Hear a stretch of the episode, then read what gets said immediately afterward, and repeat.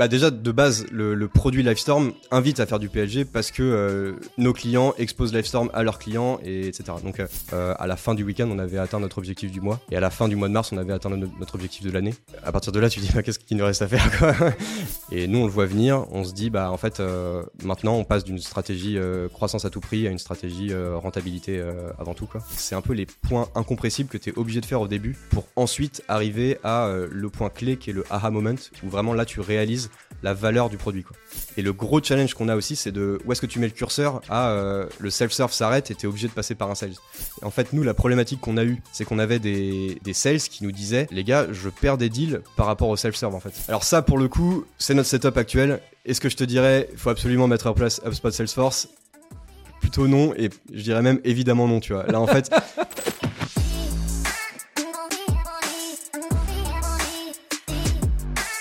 Vous connaissez sans aucun doute Livestorm, un outil de webinar et visioconférence français qui a connu une folle croissance pendant la période Covid. Multiplication des budgets, explosion de la notoriété, levée de fonds express. Puis la période de crise des financements est passée par là et il a fallu adapter les stratégies marketing. Mon invité du jour a vécu tout ça de l'intérieur. Il s'agit de Thibaut, le VP Growth et Ops de la marque. Il a décidé de m'expliquer comment ils ont géré toute cette aventure, quelles stratégies mettre en place à chaque étape, les challenges de l'outbound, du product-led growth, du SEO, comment aller chercher sa rentabilité. Et il nous partage ses astuces pour développer une stratégie de review client. Mais avant d'écouter l'épisode, vous connaissez la chanson, un like, abonnement, 5 étoiles, tout ça. Je vous souhaite une très bonne écoute. Aujourd'hui, tu es VP Growth and Ops euh, chez Livestorm. Ouais. Et en fait, au niveau de ton parcours, donc tu es rentré chez Livestorm, tu étais la première recrue marketing et tu as été recruté en tant que growth engineer. Donc tu as vraiment vu euh, toute l'évolution de la boîte, euh, les différentes étapes, etc., etc. Tu peux un peu nous expliquer donc les différentes étapes qui a eu, bah, du coup, c'est très lié à ton parcours, tu vois, mais les différentes étapes de ton parcours qui sont très liées aussi à des étapes de croissance euh, de la boîte. C'est quoi un peu les différentes étapes euh, chez Livestorm Ouais, carrément. Bah, quand je suis arrivé, donc c'était en fin 2017, euh, donc growth engineer, j'étais un peu bah, première recrue marketing. Marketing growth, on va dire. Je faisais à la fois le dev du site web, les stratégies un peu conversion des utilisateurs qui se créent un compte gratuit, ce genre de choses, et même carrément le contenu sur le blog, c'est moi qui rédigeais les articles. Ah ouais. donc vraiment, le, je faisais un peu tout. là où c'était, ça marchait bien, c'est qu'en fait le CEO il faisait ça lui-même avant. Donc en fait, et il y a une vraie force de Livestorm, c'est que le CEO il comprend très très bien les, les sujets growth en fait. c'est un ancien, un peu un alumni mention, il bossait avec Guillaume Cabane avant, donc il est les trucs comme ça, il était carré quoi. Et en fait j'ai un peu bah, appris tout ça en arrivant, un peu aspirer tout ça. Euh, et, donc pendant les deux premières années, on va dire, j'ai vraiment un peu tout fait et je me suis développé, enfin je me suis vraiment développé au niveau skills techniques, euh, en plus de du coup tous les trucs que je savais déjà faire, qui étaient le content, euh, le SEO, etc. Et j'ai surtout focus à ce moment-là sur les stratégies SEO parce qu'il y avait encore pas mal de choses à faire, notamment une stratégie que j'ai lancée à l'époque, c'est la comparaison de, des concurrents. Donc en fait, on a créé des pages qui comparaient les concurrents avec Livestorm, mais aussi les concurrents entre eux, parce qu'à l'époque on était très peu connus. Donc en fait, quand des gens tapaient euh, Zoom versus GoToWebinar, bah, il y avait des chances qu'ils arrivaient chez nous et du coup, ça nous faisait du trafic pour des gens qui nous connaissaient même pas à la base quoi. Euh, ça depuis ça a été repris par euh, une énorme quantité de nos, concurrents. donc c'est la preuve que ça marchait et qu'on avait bien fait et bah, petit à petit ça a perdu en efficacité mais c'est fine parce que nous ça nous a porté pendant les premières années quoi. Voilà et en parallèle de ça j'ai lancé aussi le paid qui n'existait pas du tout quand je suis arrivé. Donc un peu de Google Search et aussi à l'époque c'était vachement Captera. Euh, tu sais, donc un site de review, euh, tu peux aussi faire du CPC en fait pour euh, faire monter ton, profil en fait dans les, pages de, de, résultats. Donc par exemple sur la catégorie webinar, nous on bidait pour apparaître plus haut quoi. Et ça en fait, ça nous a apporté une énorme partie de notre trafic au début et une énorme partie de nos premiers clients en fait. on avait à peu près 50% de notre acquisition qui était grâce à ça. Et pareil en fait, ça c'est le truc où petit à petit bah, ça a fini par décroître. mais ça c'était années, des années après quoi. Euh, mais en tout cas, au tout début de 2018-2019, euh, ça fonctionnait vachement. Quoi. Euh, après ça, je dirais qu'il y a une passerelle qui s'est passée quand, bah, au bout d'un moment, j'avais plus la bande passante pour tout gérer et aussi plus les skills en fait au niveau, par exemple au niveau stratégie content. Je pense que j'arrivais un peu au point où je pouvais plus passer assez de temps pour moi réfléchir à vraiment le, plan de contenu euh, dans le détail, comment il, il fallait traiter le blog, etc. Donc c'est là où je me suis rendu compte qu'il fallait euh, recruter quelqu'un. quoi. Donc euh, on a recruté une content manager à ce moment-là, donc c'était en mi-2018. Et dans la foulée, après, j'ai recruté un growth manager et un growth engineer pour gérer du coup le site web. Et le growth manager, lui, gérait tout ce qui est product nurturing en fait, les campagnes customer IO qu'on fait auprès des gens qui se créent des comptes et qu'il faut convertir. Euh, donc ça, c'était 2019, 2019-2020. et du coup, bah, hum, là, on a eu un tout petit peu de temps pour mettre ça en place, pour avoir l'équipe qui tourne un peu correctement, etc. Et du coup, début 2020, le Covid arrive. Et, là, bah, ça a tout changé pour nous. Quoi. Ça fait, enfin on est arrivé dans une phase vraiment hyper grosse où euh, on s'est tout s'est activé en fait euh, non seulement dans l'équipe grosse dans la croissance de Livestorm mais aussi dans les autres équipes et où il a fallu en fait euh, bah, piloter tout ça en même temps quoi. Et un exemple qui est, assez marquant c'est en fait en mars le week-end qui a précédé l'annonce du confinement à la fin du week-end on avait atteint notre objectif du mois de, qu'on avait prévu à la base. Et à la fin du mois de mars on avait atteint notre, objectif de l'année de, de grosse donc en fait à partir de là, tu dis bah, qu'est-ce qu'il nous reste à faire quoi et, euh, et, en fait, le truc qui a joué un peu dans notre force, enfin qui a été une force pour nous à ce moment-là, euh, niveau growth pur, c'est qu'en fait, on avait déjà mis en place plein de trucs qui scalaient quoi. Les ads euh, sur Google Search, euh, même si c'était pas opti, bah, ça scalait et ça pouvait monter à l'infini de, de, de, la demande. Bah, le SEO, ça fonctionnait bien. Enfin, il y avait pas mal de choses comme ça. Et ah oui, un truc qu'il faut que je mentionne aussi, c'est qu'on n'avait pas de sales à l'époque. C'est inbound first, vraiment PLG pur. Et euh, en fait, les gens qui voulaient prendre des plans, euh, on va dire plus gros que des plans self-serve, ils parlaient à notre CEO en fait à l'époque. Euh, jusqu'en 2018, on n'avait vraiment pas de sales. et donc, au moment où le Covid est arrivé, on en avait, on avait déjà recruté, je crois, un ou deux sales. Et à la fin de l'année 2020, on était à une équipe de 10-15 sales. Enfin voilà, ça, ça, a vraiment pris en maturité quoi. Mais, euh, mais voilà, et du coup, c'est, je veux insister sur le fait que côté growth, en fait, le fait que le Covid arrive, ça nous a pas surchargé de travail en soi, le fait qu'il y ait plein de clients qui arrivent. Mm. Par contre, la charge, elle a été plus sur le reste de l'équipe, notamment au niveau du support et bah, principalement au niveau du support. Et en fait, ça arrivait à un point où carrément on faisait des tours de, de support, en fait, les, même euh, dans mon équipe, tout le monde, en fait, les gens de, bah, le CEO aussi le faisait, enfin, tout le monde pour un peu euh, alléger la charge parce qu'en fait il y avait tellement de demandes entrantes que c'était euh, on était sous l'eau quoi. Et donc ça c'était hyper intéressant. Et, euh, et, ouais le pour donner un peu une idée de l'échelle du, du, truc au niveau budget ads avant Covid on était à 10k par mois à peu près.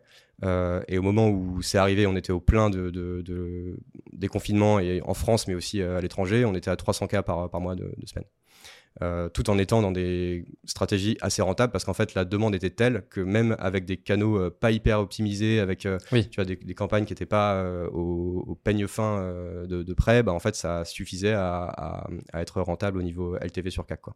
Ce qui est le, ce qui est limite la définition d'un product market fit. Tu vois, c'est euh, le truc il est pas optimisé, mais euh, on est en train de se faire euh, démonter par les demandes. Quoi, c'est vraiment là, tu, vois vraiment le, le, truc arriver. Quoi. Alors ouais, carrément. Mais ce qui est du coup un peu un, un, une bonne chose et une mauvaise chose parce que en même temps, enfin. Il y avait tellement de demandes à l'époque, tout le monde avait besoin de faire de la vidéo dans tous les, tous les formats. Nous, notre force à la base, c'était vraiment le webinar et pour des usages marketing purs. Et c'était comme ça qu'on s'est créé à la base pour se faire se connaître. Pour se faire connaître, c'était la niche qu'on a, qu'on a ciblée. Quoi. Mais en fait, au moment du Covid, on s'est retrouvé avec euh, des demandes euh, random. Il y avait des gens qui voulaient faire des cours de yoga, il y avait euh, des, de la com interne, des trucs comme ça.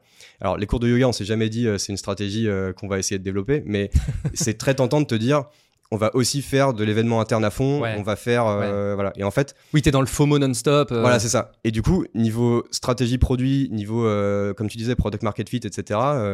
tu t'as pas envie de te mettre de barrière en fait. T'as envie de te dire bah, on adresse tout. Et en fait là ça nous a pris euh, bah là on, on, est juste maintenant en fin 2023 dans une position où on a vraiment décidé de mettre un peu euh, vraiment une, une, cible spécifique sur les industries qu'on cible quel use case etc quoi. donc euh, tu vois ça a pris quand même on va dire trois ans pour réussir à se dire bon bah finalement on, serait plus fort en fait si on se cible si on cible un peu le produit quoi. Mais, mais oui, cela dit, c'est clair que le côté t'as tout qui arrive en inbound et t'as rien à faire, c'est c'est euh, la magie. Voilà, carrément. Et tu vois, les sales qui étaient là à l'époque, ils, eux, ils faisaient des, juste des calls de démo de temps en temps, ils faisaient des invoices et c'était euh, c'était réglé, tu vois, ils faisaient les contrats et, voilà quoi. Euh, donc voilà, ça c'était, on va dire, de 2020 à 2022 quoi. Donc là, c'est le moment où moi je suis passé head of growth. Les, le growth manager que j'avais recruté, il est passé lead. Donc là, il a géré vraiment, il a structuré l'équipe acquisition et activation des utilisateurs. Donc lui, là maintenant, aujourd'hui, il manage toujours trois personnes qui sont dédié du coup à ads et SEO, euh, outbound et euh, événementiel en fait. Euh, enfin, événementiel, mais c'est aussi webinar, etc. Donc partenariat événementiel. et à côté de ça, du coup, j'ai aussi un peu structuré l'équipe website. Donc là, comme je t'avais dit, j'avais un gros engineer à l'époque. J'ai recruté un team, enfin un lead dev, donc qui, qui était vraiment spécialisé dev, on va dire dev front pour vraiment faire du site web quoi. donc ça, ça s'est structuré ouais en, en 2021-2022 quoi. Et, et, voilà. Et après ça, bah, arrive 2022 où bah, là, c'est un peu l'effet inverse. Donc, c'est sortie de Covid, crise des VC un peu qui arrive. Et nous, on le voit venir, on se dit, bah, en fait, euh, maintenant, on passe d'une stratégie euh, croissance à tout prix à une stratégie euh, rentabilité avant tout. Quoi.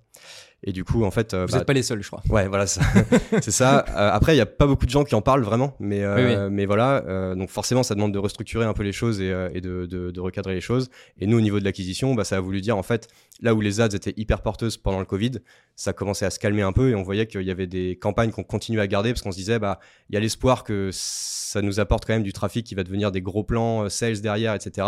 Mais en fait, il n'y avait pas la data pour vraiment soutenir cette thèse. Quoi. Donc en fait, moi, ce que j'ai décidé, c'est qu'on allait vraiment faire une stratégie hyper carrée sur la renta en se disant, on prend le, ratio LTV sur CAC. Euh, LTV étant donc la lifetime value, ce que te paye un client hein, sur toute sa durée d'existence, de, sur le CAC, donc ce que tu as payé pour l'acquérir. Et là, notre objectif, c'est d'être à 1,5 ou plus que de ça. Donc euh, ça veut dire qu'en fait, chaque client nous apporte 1,5 fois ce qu'on a payé pour l'avoir. Euh, et pour moi, c'est hyper important d'insister de, là-dessus parce que ça veut pas dire que c'est moins cool de faire de la grosse et que c'est moins intéressant et que du coup on, fait, on dit non à plein de, plein de stratégies. au contraire, c'est qu'en fait c'est un nouveau paradigme qui est aussi hyper challengeant et hyper intéressant. Et euh, en parallèle de ça, alors il y a deux trois trucs qu'on a lancés qui sont euh, un peu euh, aussi des, des moves quand on les a fait, on n'était pas trop sûr et en fait ça a bien payé. On a complètement coupé les ads sur la brand, donc on paye plus sur Livestorm. Ça c'est un débat je vois qui revient souvent et souvent les gens osent pas trop y aller. Ils se disent ouais mais en même temps on fait quand même des on fait quand même des, des, des, des gens qui viennent, il y a des sign up, il y a des subs qui arrivent grâce à cette campagne. Et en même temps, tu as l'impression que ça coûte pas cher parce que tes cas qui sont forcément très faibles vu que c'est ta bande. Oui, mais... tu as des CTR qui sont euh, complètement délirants. Voilà, c'est ça. mais d'un autre côté, en fait, si tu la coupes, bah, nous, ce qui s'est passé, c'est qu'en fait, ça s'est transféré vers le SEO. Donc au final, au lieu de payer peu une ad, bah, tu payes zéro via le SEO. Donc, bah, du coup, le, Oui, mais c'est parce que vous avez fait le boulot côté SEO. Voilà, c'est ça. Alors, évidemment, c'est pas un truc que tu peux faire euh, dès le jour, euh, premier jour, mais, mais d'un autre côté, euh, ouais, bien sûr. Mais d'un autre côté, ouais, je pense que ranker en SEO sur ton propre nom de marque, c'est pas si compliqué, tu vois. Ouais, je suis d'accord. Voilà. Donc euh, maintenant, on en est là. Franchement, on a fait ça bah, en fin 2023, là, en novembre. Euh, et, euh, et, là, euh, quand je regarde les chiffres, j'ai l'impression qu'en fait, ça ne nous a pas du tout pénalisé. C'est vraiment okay. niveau volume, c'est pareil. Quoi. Donc voilà. Et, et après, bah, d'une manière générale, sur, les, sur tous les autres canaux, on a un peu aussi re je resserrer la vis, c'est un peu négatif comme manière de voir les choses, mais c'est euh, vraiment, voilà, on s'est plus focalisé sur euh, comment être rentable euh, le plus tôt possible, et, là, c'est ce qu'on fait. et donc là, tout ça, ça nous amène bah, à maintenant, qui est 2023-2024. Donc là, maintenant, moi, je suis VP. Donc la différence avec quand j'étais head of, c'est que là, j'ai récupéré l'équipe Sales Ops. Donc pour gérer plus le côté bah, comment la data est amenée dans le CRM et s'assurer que les sales ils puissent euh, avoir les outils pour bien bosser. Donc c'est hyper lié avec euh, tout ce qu'on fait sur l'outbound, l'enrichissement des contacts, euh, dont on parlera peut-être tout à l'heure. Nous, les, les, gros objets aussi maintenant, c'est bah, comme il y a une demande qui est un peu en baisse par rapport à l'époque Covid, évidemment. nous, il faut qu'on arrive à trouver bah, les, les, la suite en fait de ce qu'on fait. Donc il y a plusieurs plusieurs axes sur lesquels on va pousser, qu'on a déjà commencé pas mal. C'est le SEO où en fait on va aller de plus en plus top of funnel pour amener de plus en plus de monde qui parfois vont chercher des requêtes qui sont pas forcément liées au webinar, ce qu'on a encore assez peu adressé. Typiquement, tu vois, on va pouvoir parler de marketing au sens large, d'ABM, ce genre de trucs. Parce qu'on sait que des gens qui sont intéressés par ces sujets, il y a une. il y, a souvent une, corrélation, enfin souvent c'est les gens qui gèrent des équipes avec quelqu'un qui fait du webinar. du coup, euh, ce sera intéressant de mettre Livestorm euh, sur la carte pour ça. Euh, et l'autre truc, c'est l'outbound, qui est aujourd'hui un canal qu'on n'a pas encore, enfin je veux dire, on n'a pas réussi à le craquer, c'est faux parce que de plus en plus, là, je crois que les chiffres des sales, on est à peu près à un tiers des deals qui tombent via l'outbound par rapport à l'inbound. Donc pour une, une, boîte qui était inbound first euh, à la base, c'est quand même pas mal. Euh, mais on a encore plein de trucs à faire. Euh, donc là, ce qu'on a fait, c'est qu'on a vraiment mis le setup technique sur écouter les intents sur le web et scorer des comptes par rapport à ces intents. Donc quand je dis intent, c'est bah, les trucs classiques qui sont souvent mentionnés, c'est les job offers, euh, mm. des gens qui vont recruter euh, sur du webinar ou des choses comme ça, enfin avec des mots-clés webinar. Euh, on va les. Dans les job offers par exemple, dans les, job offers. Oui, mettre en place du webinar, animer du webinar, ce voilà, genre En fait, on utilise un outil qui s'appelle Asgard qui est, qui, bah, qui est hyper puissant, enfin qui est hyper bien. Pour le coup, ils, écoutent. Enfin, il y a une petite couche d'IA dessus euh, où en fait ils vont vraiment analyser les job offers et on va, on a vraiment une, une liste de mots clés hyper importante euh, pour nous, enfin qu'on a ciblé. On a aussi ciblé les industries, etc. Et les tailles de boîte. Et on a aussi mis de l'exclusion pour les choses qui on a vu marcher moins bien. Donc ça c'est le premier truc, mais c'est un peu le truc classique que tu peux appliquer dans n'importe quelle boîte. En fait, euh, les job offers, il y a forcément un, Oui, un- oui. un truc qui va être intéressant. Après, nous, on a des choses beaucoup plus spécifiques sur le webinar. Donc euh, typiquement, un avantage qu'on a dans le marché, c'est que déjà il y a beaucoup de concurrents. Alors je sais pas si c'est un avantage, mais en tout cas il y a beaucoup de concurrents. Et l'avantage il est là, c'est que souvent quand tu fais du webinar, tu vas avoir des pages d'in- d'inscription publiques. Et du coup, ça, ça se trouve, tu vois. Tu peux, tu peux euh, si tu as les URL euh, et tu sais le format des URL de tes concurrents, tu peux aller les trouver. Donc en fait, nous, ce qu'on a fait, c'est qu'on a scrappé ça et on a récupéré en fait les boîtes qui euh, font des webinars sur des concurrents. Et bien sûr, on a choisi d'abord les concurrents contre lesquels on est, on est confiant qu'on sait gagner. On a les arguments de vente, on on sait gagner. Donc ça, ça te donne deux infos qui sont clés. C'est un, ils font déjà des webinars, donc tu n'as pas besoin de leur expliquer ce que c'est et, euh, et de les convaincre. Et deux, ils utilisent un concurrent contre lequel on est mieux. Et euh, alors, ça peut être plusieurs arguments. Soit on est moins cher, soit euh, on fait mieux euh, tout de A à Z Mm. sur l'inscription, etc. Voilà. L'autre truc qu'on est en train de rajouter là, c'est on écoute en fait les ads qu'ils font sur leurs events parce qu'en fait ça veut dire qu'ils ont un budget. Et quand ils font ça, c'est à dire que en gros tu sais que bah, non seulement ils font du webinar, mais en plus ils ont un budget à, dépenser pour amener des gens sur ce webinar. Donc euh, ça veut dire que là en gros ils sont ils sont chauds quoi. Ils ont voilà. Donc euh, aujourd'hui ce qu'on a fait c'est vraiment tout ça. Ça nous arrive. euh, on utilise HubSpot en fait comme base de données pour récupérer ces intents. Et ensuite nous on les on laisse les team lead sales les, sélectionner en fait sélectionner les boîtes en fonction de ce qui les intéresse. Et ensuite ils les importent dans Salesforce et c'est eux qui gèrent en fait leur équipe euh, ensuite font leur, font leur travail là-dessus. Euh, la partie que j'ai oublié de mentionner c'est que bon ça c'est les accounts. On a aussi toute une couche sur les contacts où on va en fait aller euh, bah, chercher les, personnes intéressantes dans ces boîtes là qui vont être end user de Lifestorm par exemple. Euh, donc là ça va être des gens qui bossent en marketing euh, tu qui ont des postes un peu seniors en marketing et ça, pareil, en fait, on les importe euh, dans, Salesforce avec bah, l'info qu'on trouve, euh, email et numéro de téléphone s'il est dispo. Euh, et, euh, et là, du coup, la phase qui nous, enfin, la, couche qui nous manque, c'est d'avoir un système vraiment de scoring pour pouvoir vraiment, plutôt que d'être un peu au feeling de dire ah tiens, il y a cet intent qui m'intéresse sur cette boîte, donc du coup, je pense que je vais l'envoyer à mes sales, c'est d'avoir vraiment un système où tu as un score de 0 à 100. Plus tu es proche de 100, plus bah, le compte est chaud. Et en plus, ça, c'est juste pour les intents, mais en plus de ça, nous, on va ajouter une couche ABM, euh, on va dire, traditionnelle, où euh, on va en fait faire de la prospection automatisée sur ces comptes-là pour euh, rajouter des signaux. Donc on va leur partager des contenus marketing, des trucs, voilà, le, classique, quoi. Et du coup, le but, c'est de gonfler le score de tous ces comptes pour ensuite bah, que les sales, ils, ont, ils aient déjà, ils aient confiance dans les comptes qu'on leur donne, parce qu'ils voient que bah, y a eu plein d'actions qui ont déjà été faites et ils sont pas froids, en fait, ils nous connaissent. Et ensuite, ils ont les, les clés en main en fait pour les contacter et, faire l'outreach. Quoi.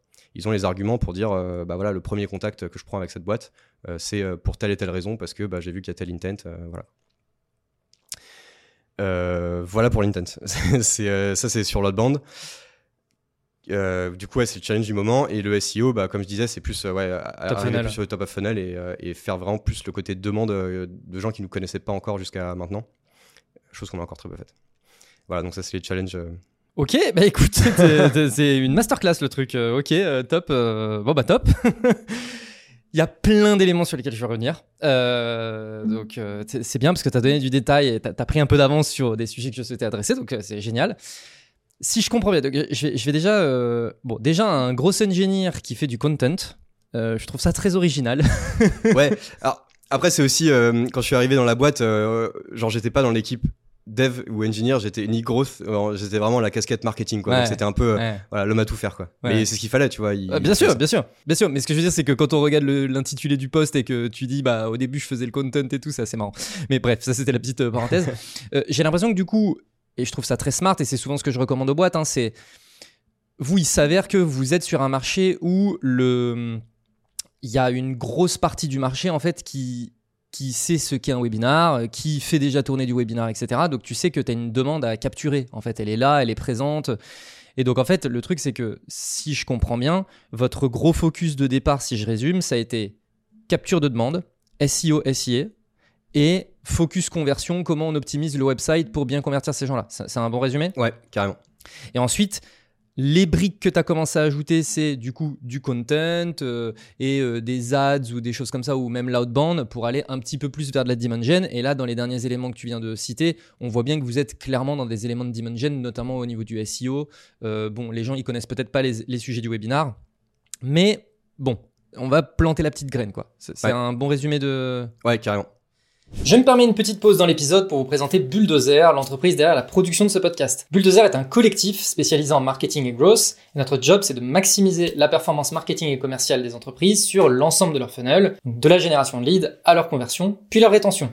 Pour ça, on s'appuie sur différents leviers, le premier étant notre pool de plus de 200 experts qui composent le collectif et qui nous permettent d'adresser des sujets aussi divers que la gen, l'outbound, le SEO, les RevOps, etc ainsi qu'une méthode de travail scientifique, data-driven, et qui exploite ce qui se fait de meilleur en termes d'outils et technologies. On a accompagné plus de 200 clients depuis notre création en 2022, et parmi nos références, on trouve des super boîtes comme Aircall, Salesforce, Exa ou Mooncard, pour ne citer qu'elles. Si vous aussi, vous souhaitez faire de votre marketing non pas un simple générateur de leads ou de notoriété, mais bien un générateur de revenus, je vous mets un lien vers notre site internet en description. Écrivez-nous, je pense qu'on peut faire de très belles choses ensemble.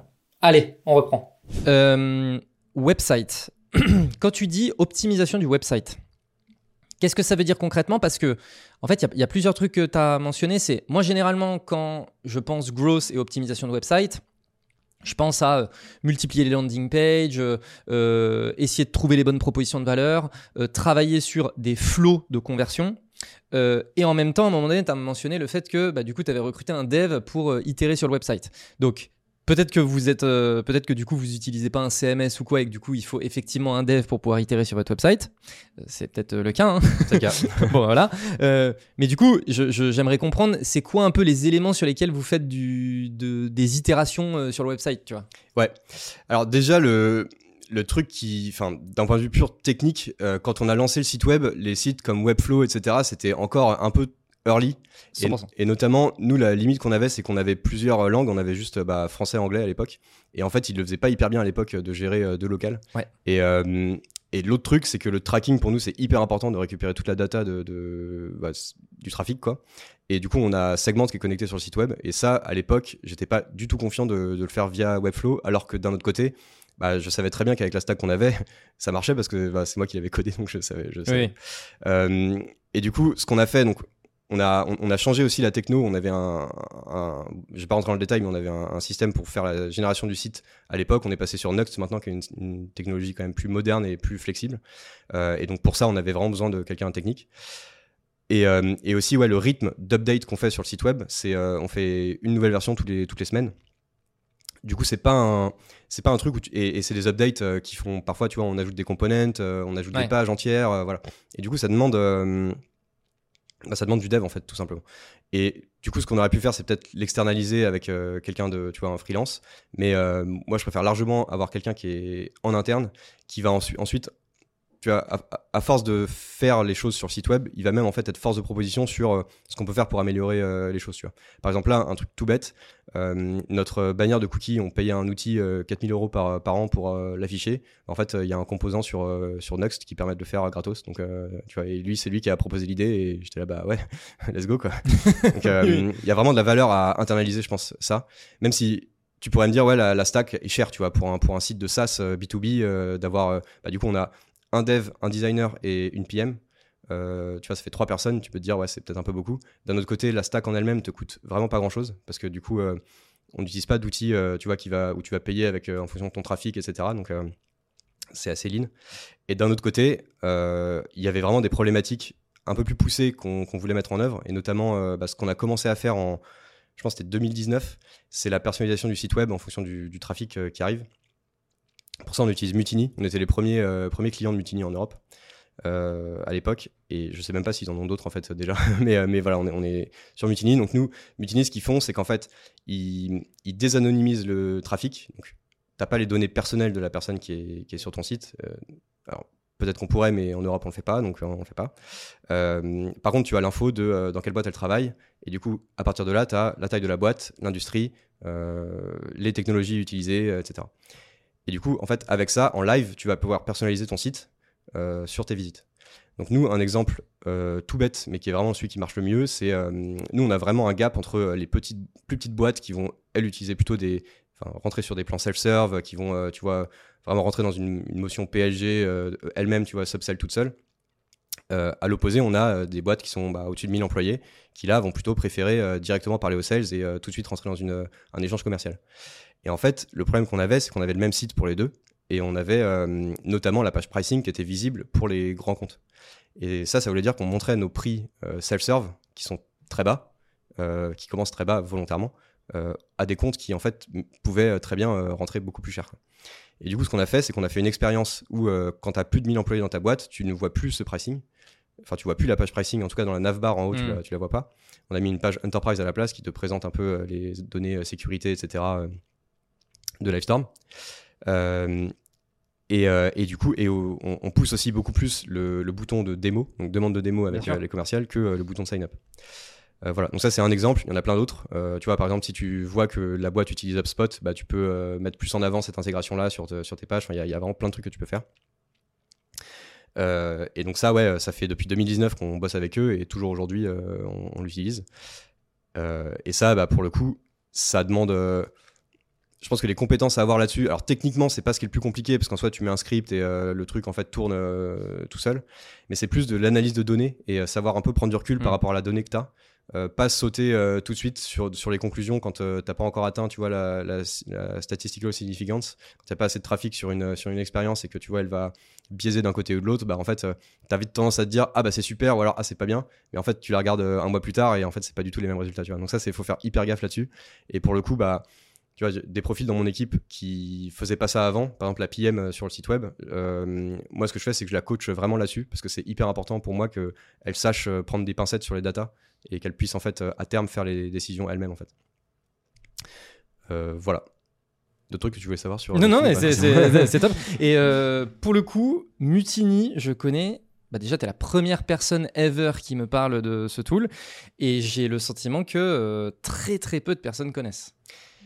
Ouais, alors je pense qu'il y a plusieurs raisons pour ça. Euh, la première, c'est que globalement, c'est quand même une stack qui est assez chère parce qu'en fait, tu payes. Ça coûte une blinde. Tu payes Mutiny et tu payes aussi l'outil du coup de désanonymisation des, des visiteurs. Donc, euh, nous, sur Clearbit? Clearbit Reveal, ouais. Ça coûte une blinde aussi? C'est assez cher. Mais euh, en fait, nous, là, ce qu'on a fait, bah, comme je te dis, là, on est dans une stratégie vraiment ROI pure. Si c'est, s'il y en a pas, enfin, si, si on n'est pas rentable sur le tool, on le coupe moi, j'ai fait une analyse du coup des taux de conversion, des gains de taux de conversion qu'on a eu euh, sur les expériences dans l'année 2023. Euh, j'ai mis ça bah, du coup face au MRR qu'on a ajouté en plus grâce à ça, euh, et du coup retirer les coûts de Mutiny et de Clearbit, et on est, on est à plus que zéro, quoi. On, est, on est rentable. Donc, enfin, dire plus que zéro, ça paraît pas ouf, mais on est, on est, on est pas mal. donc, donc, en fait, c'est justifiable. C'est vrai que le coût d'entrée, par contre, est, un, peu, un peu brutal. Quoi. Ok, mais euh, euh, très intéressant. Le... Je reviens du coup sur l'histoire de vous avez une stack propre pour le website, euh, typiquement pour le content. Alors je, suis un peu biaisé parce que je sais comme quoi il y avait des petits débats chez vous sur le fait de passer Webflow par rapport notamment au blog, etc. C'est quoi Parce que je suis content manager et je m'occupe d'écrire du contenu SEO. Euh, je vais pas aller mettre les mains dans le code, tu vois. non. Ah oui, alors, non, non, j'ai peut-être pas assez bien expliqué ça, mais en fait, euh, donc il y a la partie code euh, qui est sur Nuxt, mais on a un CMS qui est Dato qui permet du coup de rédiger du contenu. Oui, d'accord. les personnes qui écrivent sur le blog, et donc ça peut être des gens en interne et aussi des freelances, ils ont accès via Dato, et pour le coup, l'expérience de création de contenu, elle est ce que tu as toujours connu. franchement, c'est Enfin, peu importe. C'est un CMS. C'est pareil. Voilà, Oui. Euh, ce qui est cool, après, voilà, ce qui est bien, c'est que si tu veux faire des trucs plus poussés que du contenu sur ton blog, par exemple des, des hubs de trafic, euh, je sais pas, bah, un truc qu'on a lancé, c'est euh, la Virtual Background Library, où en fait, on, c'est juste des, des backgrounds que tu peux coller derrière oui, tes, comme sur Zoom, Google Meet, etc. Voilà. Donc on a créé une, un peu un hub avec euh, plein d'idées. Donc euh, bizarrement, un des trucs qui rentre le mieux, c'est Harry Potter background. C'est vrai? C'est un, peu, un peu le fun fact du truc. Mais euh, en soi, c'est cool parce que ça nous amène du trafic et ça dit aussi à Google, bah, ces gars-là, ils font des backgrounds de vidéos. Donc en fait, ils sont pertinents sur, sur la conférence. Donc, mais bon, c'est pas, je te cache pas que c'est pas là-dessus qu'on fait nos conversions. et je voulais, je voulais en venir à ça, c'est que le fait d'avoir le contrôle sur toute ta stack et de pouvoir le coder, bah, c'est qu'en fait, pour shipper ce, fameux hub euh, Virtual Background Library, tu peux facilement importer tout ton contenu, tu peux euh, régler, enfin, importer les images. On pourrait même imaginer que, tu vois, en amont du déploiement, on pourrait lancer un truc avec de l'IA pour générer les images via IA et ensuite on les, importe, tu vas tout automatiser sans avoir à, mettre la main euh, manuellement dessus. Ce qui est un gros avantage. Je pense que Webflow permet de faire ça à certains, d'un certain degré. Je t'avoue qu'après, je suis pas non plus expert en Webflow parce que je l'utilise pas. Oui, bien sûr. là, en tout cas, je sais qu'avec un dev qui est sur Next et qui sait faire ça, euh, ces problématiques-là, je vais pas me bloquer en me disant ah ce sera pas possible. tu vois. Oui. Je sais très bien qu'il y arrivera. Tout est possible. Enfin, c'est mais c'est un peu l'avantage de- d'avoir sa stack en fait. Voilà. Tu sais que tout est possible. Exactement. ok. T'as mentionné l'IA. Je sais que vous faites des trucs avec l'IA. Euh, Qu'est-ce que vous faites? Ça, on a commencé. euh, alors, c'est principalement du SEO aujourd'hui. Euh, On a commencé, ouais, mi-2020, enfin, il y a à peu près six mois, là, 2023. Euh, L'idée, c'est. alors, on on outsource pas complètement le contenu vers l'IA. Aujourd'hui, tous les articles du blog sont écrits par des humains, on, on passe pas du tout par de l'IA. Euh, c'est des freelances qui, qui rédigent. Euh, parce qu'on veut vraiment. euh, moi, je pense vraiment que le blog a besoin d'avoir cette qualité, tu vois, et cette un peu euh, ce flair. on, sait de quoi on parle et on maîtrise le sujet, quoi. Et du coup, les freelances avec qui on bosse, c'est les mêmes free sur du long terme, et en fait, ils vont creuser les sujets dont on parle. Là où sur les hubs de contenu, donc ce que j'appelle les hubs, c'est bah, Virtual Background Library, c'est un exemple. On a aussi lancé le glossaire de webinar, par exemple. Là, on est en train de lancer le glossaire de la- du vidéo marketing. Ça, en fait, tu peux au moins facilement générer, déjà, générer tout, enfin, récupérer toutes les idées Oui. de, de- de choses à, à faire. Et deux, commencer à rédiger ces articles, euh, voire euh, avoir euh, 90% de l'article rédigé et t'as juste à repasser derrière pour être sûr que, que c'est bon. Quoi. Et en fait, ça, bah, ça scale vachement ton, ta, ta- ta vitesse de, de- de rédaction de, de contenu et euh, de publication de ces, ces hubs-là, qui sont euh, vraiment là pour euh, amener une demande qui euh, ne serait pas arrivée de toute façon. Et, euh, et c'est pas, c'est pas des contenus longue forme, quoi. C'est des articles, tu vois, assez courts Oui, oui. qui vont droit au but. Euh, et voilà. Et aujourd'hui, on a une personne qui est euh, même pas full time sur le SEO, elle gère les ads et le SEO en parallèle, qui fait ce genre de sujet. Et du coup, bah, en fait, sans l'IA, on irait, je pense, quatre fois plus lentement, tu vois, parce qu'il faudrait Ouais. qu'elle rédige tout. D'accord, mais, mais du coup, oui, j'ai l'impression que c'est, c'est- tu vois, les, les exemples de contenu que tu mentionnes générés par IA, c'est très. Effe- effectivement, j'envisage déjà un peu le prompt qui pourrait y avoir euh, derrière de euh, je veux faire un article glossaire, euh, etc. euh, Donne-moi les 50 euh, éléments du glossaire. Et puis, tu as déjà ton outline, en fait. Après, peut-être que toi, tu vas repasser sur les paragraphes et tout, mais ça y est, ton squelette, il est là. Et tu sais que, bon, bah. Je pars déjà avec ça. C'est un peu comme ça le Alors, fonctionnement? Il y a un peu ça. pour la génération d'idées, il y a aussi récupérer des, des sites existants, par Mm. exemple la Wikipédia qui pourrait Mm. avoir des trucs, des choses comme ça, euh, pour avoir en fait des bases d'idées. Et, euh, et en fait, à partir de ces, de ces idées, en fait, tu, tu les mets dans tes prompts et là, tu vas développer plus de contenu. Euh, Mais ça, ça, ça, c'est un travail qui est manuel. Du coup, Ouais, le fait d'aller récupérer les informations. Bah, alors ça dépend. Si, si tu, si tu trouves une, source de données qui est, qui est facilement scrapable, tu peux, tu peux, tu scrapes et c'est bon quoi. Ok. Mais oui, on a fait, c'est un peu un mix en fait. On a, par exemple, une des sources qu'on a récupérées, c'est tout simplement notre support doc à nous, donc nos documents de support, parce que bah, il y a plein de sujets qui sont en fait un peu, euh, tu vois, éloignés de Livestorm pur, et euh, du coup on s'est dit bah ça vaut peut-être le coup de, de continuer à parler de ce sujet-là sur notre site web pour amener du trafic. Ok. Voilà. Euh, et donc, niveau tools, IA, c'est du GPT et basta? Non, on utilise aussi. Alors, je veux pas dire de. C'est Jasper qu'on utilise. Euh, on, a, on a fait un peu un, un benchmark de tous les tools euh, qui permettent de rédiger euh, de l'IA et c'est celui qui est, qui est resté in fine. Donc, en comparaison, c'est vraiment celui qui est le plus quali et qui justement se démarque un peu de ChatGPT, qui apporte vraiment une valeur ajoutée par-dessus. Ok. Là où d'autres outils, en fait, c'était quasiment les mêmes, euh, Oui, oui. les, les mêmes choses qui ressortaient. Juste, ils ont, ils rebrandé le ouais, truc. ouais, ils, ont, ils ont mis un autre package, mais en fait, à l'intérieur, c'est le même produit. ça. Et un, autre- un autre pricing aussi. Notre pricing, tout à fait. ouais. Ok, ok. Euh, très cool. Et d'autres itérations à venir sur euh, l'IA Bah là, du coup, euh, le, ce que je t'ai mentionné sur, euh, sur la Virtual Background Library, c'est une des idées qu'on a euh, en tête pour la développer. Mais en fait, aujourd'hui, on est plus dans une phase où on a plein d'idées de trucs qu'on veut faire, mais on n'a pas encore décidé euh, exactement sur quoi on allait se lancer. En fait, c'est possible qu'on lance carrément un hub d'outils euh, IA pour t'aider, euh, Hmm. par exemple, à créer tes présentations. Euh, tu vois, on pourrait faire un truc où là, on packagerait peut-être un petit peu, tu vois, du chat GPT avec, tu vois, des prompts un peu orientés et tout, pour permettre aux gens de eux-mêmes rédiger, en fait, leur... leur, leur présentation, enfin tu vas dire voilà je vais faire une présentation genre à un board etc. Fais-la moi pour moi quoi et ça va te la, ça va te la faire derrière. Ça pourrait être un truc de génération de titres de webinar ou genre de truc. Donc euh, comme tu vois c'est des idées qui sont encore aujourd'hui pas très canalisées, on en a plein Euh, et tout n'est pas forcément du SEO pur. Il y a des trucs ce sera plus euh, tu vois pour faire un petit buzz voilà. Mais mais ce qui se dessine c'est qu'on va probablement sortir un un, ouais, un hub sur Livestorm qui sera un hub IA en fait, qui sera pas dans le produit, ce sera vraiment de l'acquisition pure sur le site web pour en fait bah, ramener des gens et, et permettre d'avoir une suite d'outils qui te sont utiles en fait quand tu fais du webinar au quotidien. Il y a beaucoup de débats entre, tu vois, sur le sujet IA et SEO de oui, mais en fait, l'IA, euh, euh, en fait, ça rank pas, ou alors ça rank qu'un moment, ou tu vois, il y a déjà eu un peu des espèces de use case de, de, gens qui ont un peu fait ranker des sites super vite avec du contenu IA, et puis ensuite on a mmh. vu les trucs euh, se cracher. Je pense que tu es déjà tombé sur ces machins-là vous, vous avez une vraie expérience euh, sur le sujet. C'est quoi le recul que tu as et les, les datas que tu peux nous donner euh, là-dessus? Ouais, bah, je sais pas si on a déjà assez de recul, tu vois, parce qu'en soi, c'est vrai que c'est assez récent et, euh, c'est pas encore à une échelle où peut-être on, peut, on pourrait voir ça. Nous, les, par exemple, le glossaire qu'on a créé, il rank toujours. Il n'a pas, il a pas été impacté négativement à un moment donné. et il rank Et il rank. Là où il y a des choses qu'on a faites à la main totalement, bah, je t'ai mentionné tout à l'heure la comparaison des, des concurrents. Euh, ça, euh, ça a eu une durée de vie euh, limitée, tu vois. Parce qu'en fait, ce qui nous a, ce qui nous a impacté, c'est que d'autres gens l'ont fait et au bout d'un moment, bah, du coup, on se démarque plus. Il y a une vraie concurrence.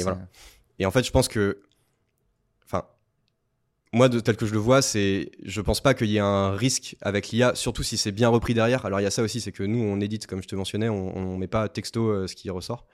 Euh, et, l'important, c'est de, juste de traquer euh, comment ça évolue. Quoi. Et euh, si jamais ça bouge, bah, du coup, on repassera dessus, on mettra plus de, de, manuels, on fera, on fera peut-être des contenus plus longs, enfin, je sais pas, tu vois, on, reprendra les choses. Quoi. Mais le truc, c'est que moi, de, mon expérience, en SEO, les, les, pages qui performent bien, c'est pas pour toujours. Il y a, y a, y a un risque que ce soit pas pour toujours. Et du coup, moi, je suis prêt à ça. Et tu vois, que ce soit SEO ou pas SEO, en soi, ça change rien. C'est juste, c'est juste un outil parmi un autre. Mais, Oui, t'es pas en train de te dire c'est un espèce de pilier, ça va jamais bouger. Euh, voilà, tu sais que de toute façon c'est mouvant. Et... Voilà. Ok. Euh, top. Alors après vous avez, tu as mentionné aussi, donc vous avez une vraie strat product-led growth. Donc euh, j'imagine particulièrement, et tu l'as un peu mentionné sur les petits comptes,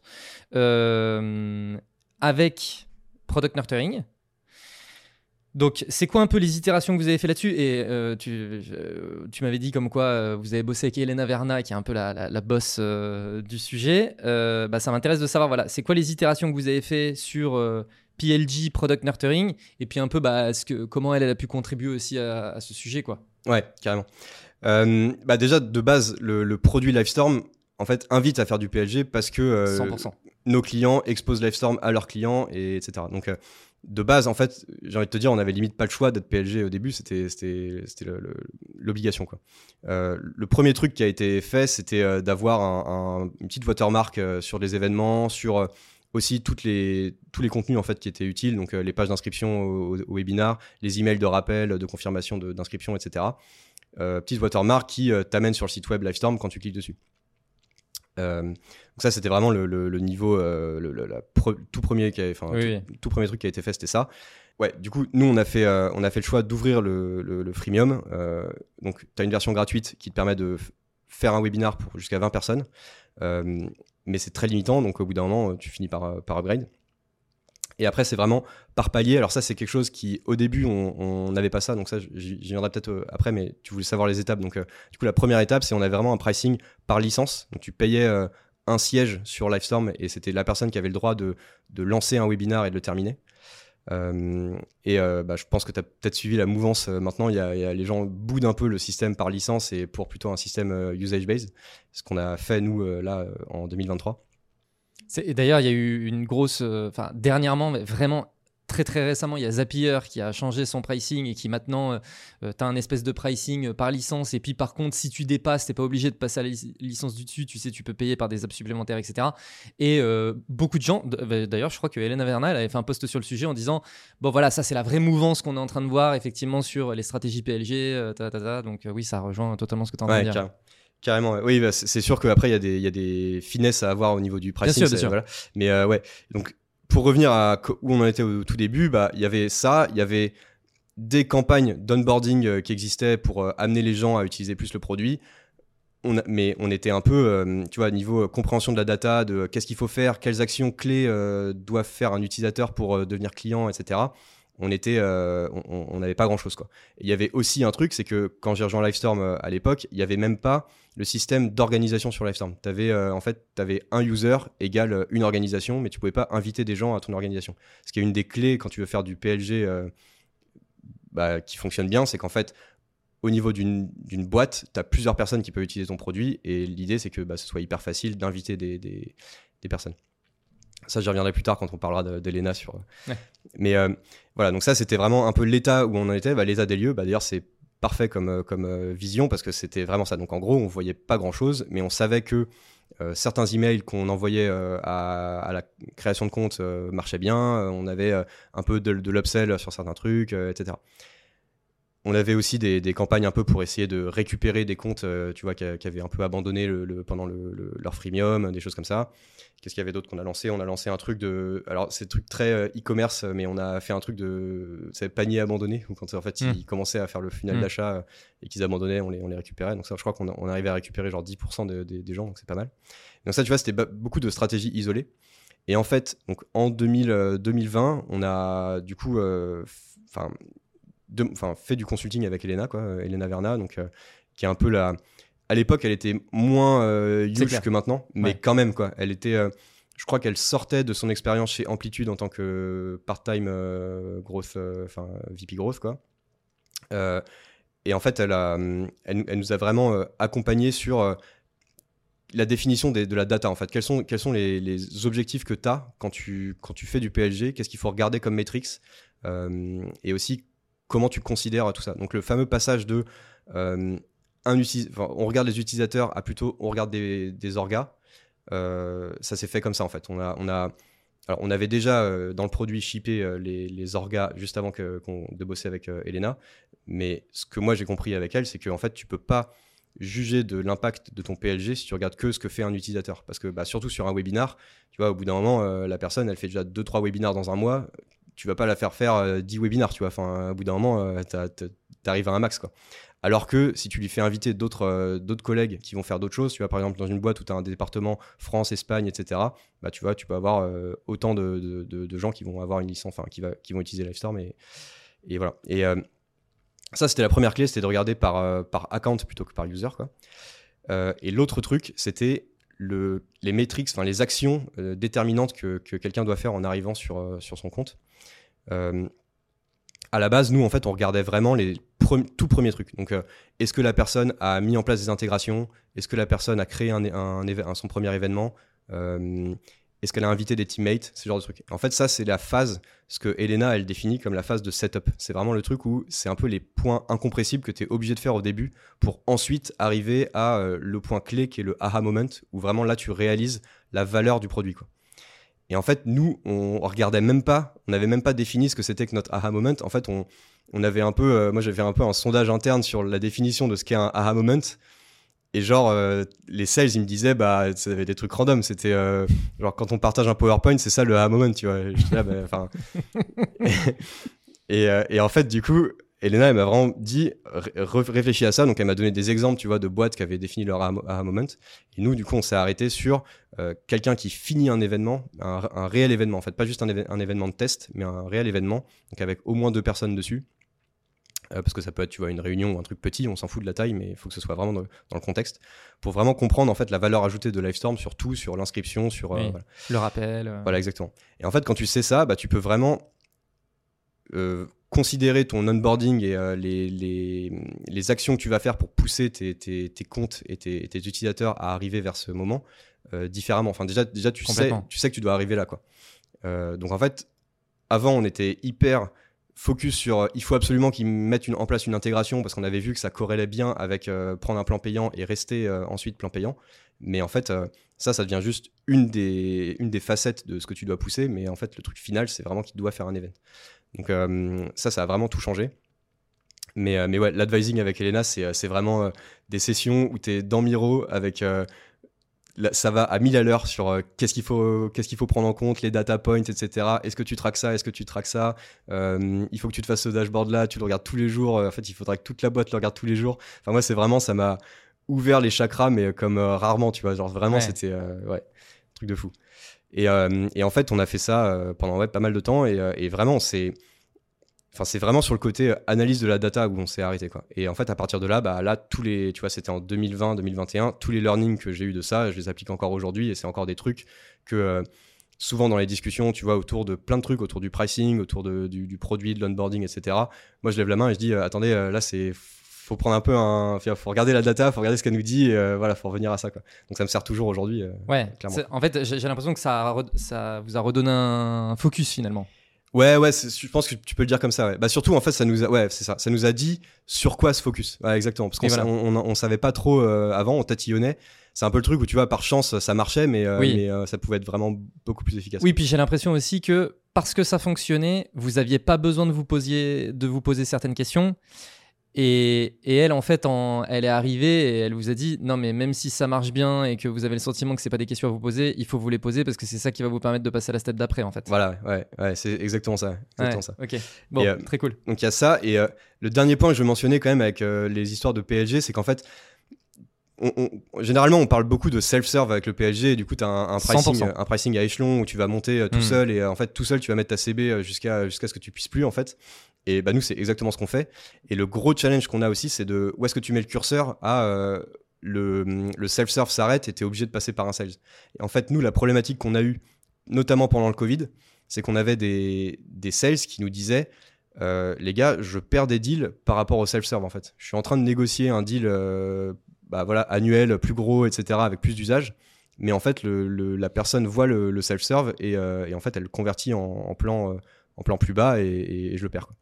Et ouais, c'est une problématique parce que tu te dis, bah, on laisse du MRR sur la table, c'est pas bon. D'un autre côté, le client, il rentre quand même, tu vois. Donc, euh, Oui. si ta motion PLG et upsell, elle fonctionne, faut avoir confiance là-dedans et tu sais que si vraiment il y a un usage de, de- de ton produit, bah, il, va, il va monter, monter, monter en, en- en pricing jusqu'au moment où bah, en fait, c'est lui qui va lever la main et qui va, qui va demander aux sales de, de- passer au plan supérieur.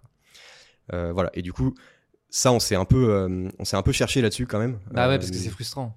Bah carrément. Et puis t'as pas, t'as pas envie de dire aux sales, euh, bah c'est ton problème, t'as qu'à être meilleur, tu vois, parce que ça. Oui, ça- non, mais c'est donc, sûr. euh, donc voilà, donc on, on a beaucoup euh, modulé ça.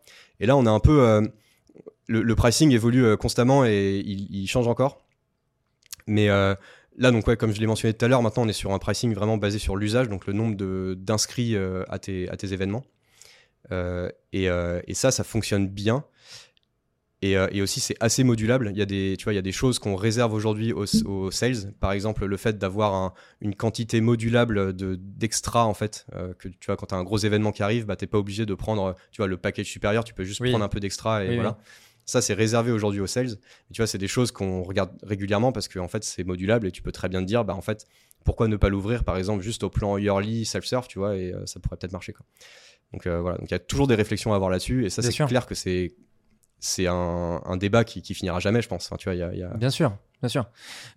Je fais juste une, une petite parenthèse, mais c'est- hyper subjectif ce que je veux dire, mais je trouve que globalement, les pricing comme vous faites, tu sais, sur l'usage, et donc là, par rapport au nombre de personnes qui ont pu s'impliquer dans un événement, en fait, je trouve que c'est le modèle de pricing le plus fair, en fait. Parce que euh, je trouve parfois il y a des modèles de pricing où tu te dis ouais bon c'est quand même pas juste parce que j'ai pas le sentiment de payer plus cher pour plus de valeur. Mais là en fait le truc c'est que vous dans votre cas si j'ai plus de personnes dans mon événement c'est que l'outil en tant que tel il me permet d'avoir plus d'impact et donc tu vois il y, a- un espèce d'alignement complet entre ce que je paye et la valeur que je suis en mesure de récupérer du truc c'est un peu une espèce de parenthèse mais souvent sur les débats autour du pricing, voilà, je, trouve ça un peu dommage parfois les débats qu'il peut y avoir sur le sujet et je trouve que d'en revenir à des choses un peu toutes simples de non mais attends, comment est-ce qu'on peut aligner les intérêts et faire en sorte que la personne elle paye plus cher pour avoir plus d'impact, pour avoir euh, plus de valeur? Bon bref, voilà, c'était mon petit. Ouais, bah, entièrement d'accord. Et euh, d'ailleurs, c'est pas pour rien qu'on a choisi euh, ce pricing-là. Euh, en fait, on s'est quand même une des boîtes qui nous a inspiré, c'est HubSpot, qui fait ça. En fait, ils ont alors ils ont leur prix de tu vois licence de base euh, que tu payes, mais après tu as ton nombre de contacts marketing, ils Oui. appellent ça. Et en fait, c'est normal de payer pour ça parce que c'est la valeur qui t'apporte. C'est voilà. Et du coup, nous c'est pareil, c'est la même logique. C'est on a un outil qui est principalement utilisé dans des, dans des usages marketing.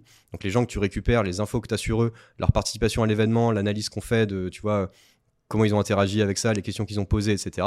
Ça, c'est de la valeur qui est, qui est Ah oui. hyper, euh, qui est, qui est là, quoi. ouais, puis en plus euh, vous captez euh, la data des personnes euh, qui viennent de manière régulière, etc. Enfin voilà, je, je me souviens que à l'é- à époque euh, Covid, avec Germinal, on utilisait Livestorm à fond pour faire les webinaires, donc je me souviens très bien du, du produit. Donc voilà.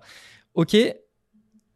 Tu as mentionné aussi le fait qu'il y a eu un moment donné où donc, vous avez intégré les efforts outbound Donc vous avez intégré aussi euh, la partie euh, sales dans l'équipe. Euh, non, alors ça je vais non, c'est pas les, les, sales sont pas dans l'équipe growth, ils sont dans une équipe à part, mais dans l'équipe Livestorm. Ouais, ouais, ouais, dans l'équipe. Ouais. et du coup, j'allais poser la question est-ce qu'elle fait partie de l'équipe market growth? Donc tu as répondu très bien. concernant justement, c'est ce, pour moi, il y, y, a un peu aussi effectivement le débat de comment est-ce qu'on implique les sales dans les efforts, tu vois, côté market. Donc, tout à l'heure, tu as mentionné donc Intent-based, donc euh, Asgard, etc., etc. Comment est-ce que tu arrives à créer du coup le lien entre les deux? Tout à l'heure, tu as commencé un petit peu à mentionner le fait que du coup, tu récupérais de la data que tu mettais sur HubSpot. Eux, ils récupéraient des éléments, ils mettaient sur le Salesforce. Donc, vous avez HubSpot côté market, Salesforce côté sales, c'est ça? Comment est-ce que les sales, du coup, ils arrivent à s'interfacer entre les deux? C'est quoi, quoi, le, quoi les éléments sur lesquels vous itérez? Ouais, bah c'est euh, super, j'adore cette question parce que c'est des questions un peu tooling euh, qui, qui me sont chères.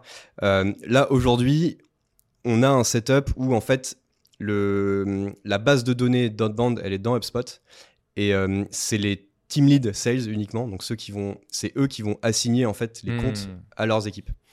donc moi, je trouve que c'est bien parce qu'en plus, on est dans une phase où on est en train de setup les choses. Donc aujourd'hui, c'est hyper clé d'avoir déjà les retours des team lead sales qui nous disent, bah voilà, y a, ces comptes-là, ils sont particulièrement pertinents. Par contre, ceux-là, ils le sont pas. Donc en fait, on fait régulièrement, en fait, on prend leur feedback quand ils font leur sélection de comptes. Toutes les semaines, euh, on, on, synchro pour voir euh, où ça en est. Quoi. Vous avez un meeting toutes les semaines? Ouais, alors c'est pas forcément un meeting, mais euh, en tout cas, on a, on a un échange où on récupère leur feedback, on voit s'il y a des trucs à fine-tune. Quoi. Voilà, donc ça, c'est le premier point. C'est déjà le fait de passer par les team leads, ça permet ça. Il y a des contre-argument de faire ça. Par exemple, ça leur prend du temps et euh, s'il y en a qui est en congé, par exemple, il faut qu'il y ait un fallback euh, derrière pour quand même faire la sélection. Donc, y a, je vais pas te dire que c'est le truc où on est sûr que ça va rester comme ça. J'avoue que c'est challengé de temps en temps euh, par bah, le CRO. Il a, il a, pas plus tard qu'il y a deux semaines, il me demandait si c'était toujours pertinent d'avoir ça. Mais moi, je suis convaincu que réduire la feedback loop avec les sales, c'est un des trucs les plus importants sur lesquels on peut optimiser et sur lesquels il faut qu'on bosse. Et, euh, et, en fait, ta feedback loop, elle est jamais assez, euh, assez serrée. Quoi. Il y a toujours euh, quelque chose que tu peux faire pour récupérer plus vite les feedbacks, itérer plus vite et avancer plus vite. Du coup, moi, pour moi, ça, c'est un truc qui est très cher et je pense qu'aujourd'hui, le setup qu'on a, il permet de faire ça. Et du coup, donc ça, c'est la partie sélection des comptes. Après, on les envoie dans Salesforce. Aujourd'hui, nous, tel que c'est fait, jusqu'à très récemment, c'était vraiment les sales qui étaient maîtres de leur cadence et de leur outreach. En fait, c'est eux qui géraient manuellement leur, leur cadence. Donc euh, c'est via SalesLoft, mais euh, tu vois, ils font, euh, on va dire, c'est du semi-automatique, mais c'est quand même eux qui doivent faire l'action d'envoyer les mails, etc. Ce qui est très bien parce que bah, si on a des sales humains pour faire ça, c'est quand même que ils, ils, sont là pour ça. Quoi. mais ce que nous, on a ajouté en parallèle de ça et, et qu'on est en train de développer pas mal, c'est bah, le truc classique d'outbound, de faire de l'outbound automatisé. Donc ça, en fait, on va le faire soit pour des comptes qui n'ont pas été gardés par les team leads, mais on pense qu'il y a quand même moyen de au moins les amener vers du self-serve ou quelque chose en mettant, tu vois, très peu de ressources, mais, euh, mais pour les attirer. Soit c'est des comptes qui sont euh, de valeur pour les, pour les sales, donc euh, dans leur liste, tu vois, ABM, etc. mais qu'on veut préchauffer en fait. Et du coup, là, on va, on va lancer bah, des campagnes automatisées. Donc là, il y a plein de tools qui permettent de faire ça. Nous, on a choisi Reply.io, où en fait, on va bah, faire l'approche en fonction des intents qu'on a. On va personnaliser le, contenu des emails qu'on envoie et des cadences qu'on envoie pour parler bah, à ces contacts-là euh, et, essayer d'attirer leur attention. Donc on fait un peu un mix de là on teste, tu vois, un peu une approche plus très sales. On, a, on appelle ça un peu le EBDR, tu vois. C'est on a une, enfin c'est pas une personne du coup, elle n'existe pas, mais euh, mais, euh, mais, voilà, je vois bien. fait ça. et, et l'idée c'est de voir comment ça, enfin si ça mord quoi. Et on envoie aussi des contenus plus marketing, tu vois, nos e-books, nos trucs bah, classiques quoi. Euh, encore une fois, pour des gens qui connaissent pas forcément Livestorm, donc euh, juste pour être présent dans leur, euh, dans leur état d'esprit, et enfin dans, leur, dans leur esprit. et pareil, en parallèle, on va lancer des ads sur LinkedIn pour, bah, tu vois, rabâcher Livestorm et faire en sorte que quand finalement ça arrive aux sales de, de, les bosser, donc quand ils auront un score de, enfin un lead scoring assez élevé, bah là du coup les sales ils, ils, seront pas sur un contact à froid, mais, mais du coup à quelqu'un à chaud qui nous connaît déjà et qui sait ce que fait Livestorm et qui on est quoi. Ok. Tu disais tout à l'heure que vous utilisiez euh, Clearbit. J'imagine que, euh, enfin, tu disais que vous aviez Reveal.